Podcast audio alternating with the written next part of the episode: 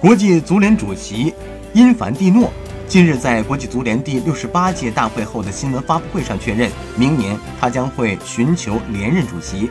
而目前他治下的国际足联正处于良政时代。据悉，国际足联下一次的主席选举将于二零一九年六月在巴黎举行。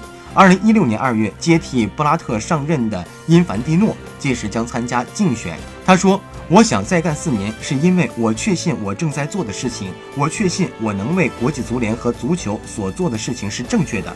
目前的国际足联正处于良政之下，充满了积极进取的精神和希望。”